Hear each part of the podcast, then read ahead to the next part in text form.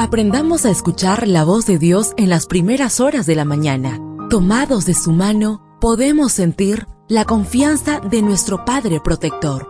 Bienvenidos a la devoción matutina para adultos. Palabras que reaniman, que calman, consuelan y llenan de esperanza. Bienvenidos.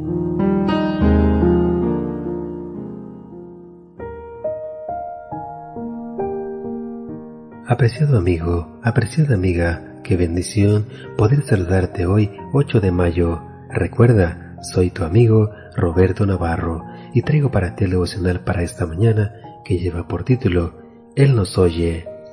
La lectura bíblica la encontramos en el libro de Primera de Juan, capítulo 5, versículo 14. Esta es la confianza que tenemos en Él, que si pedimos alguna cosa conforme a su voluntad, Él nos oye. Luego de haber conquistado a Og, rey de Basán, y haber repartido su tierra, Moisés elevó esta sincera oración. Pase yo, te ruego, y ve aquella tierra buena que está más allá del Jordán, aquel buen monte y el Líbano. Deuteronomio 3:25. Sin embargo, sorprende la reacción de Dios a dicha plegaria. Leamos el versículo 26. Pero Jehová se había enojado contra mí a causa de vosotros, por lo cual no me escuchó, sino que me dijo, Basta, no me hables más de este asunto. ¿Qué tenía de malo la petición de Moisés? ¿Acaso era un pedido ilegítimo? ¿Por qué le responde el Señor, no me hables más de este asunto? ¿Cómo nos sentiríamos nosotros si Dios nos dijera algo así? Tratemos de entender lo que estaba pasando. En reiteradas ocasiones el Señor le había dejado muy claro a Moisés que no entraría a la tierra prometida. Jehová le dijo a Moisés, sube a este monte, a Barín, y verás la tierra que he dado a los hijos de Israel. Después que la hayas visto, tú también serás reunido con tu pueblo. Números 27, 12 y 13. Y en Deuteronomio 1.37 el Señor le dijo, tampoco tú entrarás allá. La oración de Moisés, pase yo, te ruego, y ve aquella tierra buena, parece que pretendía alterar la voluntad divina y eso fue lo que molestó al Señor. ¿Será que nosotros también oramos así?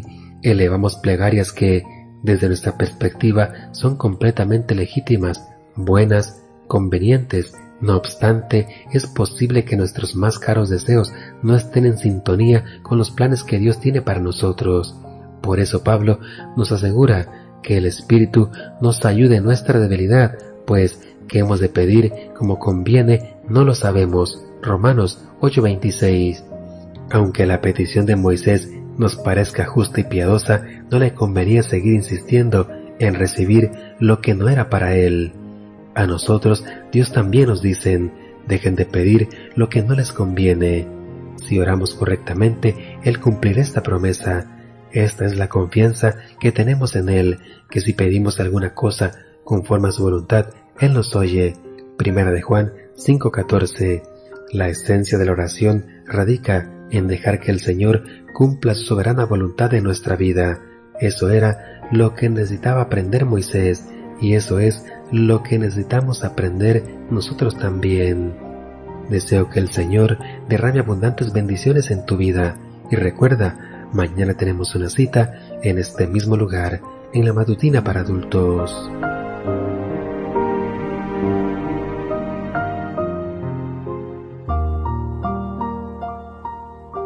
Ahora salimos a realizar nuestras actividades más seguros, sintiendo su voz en nuestro oído.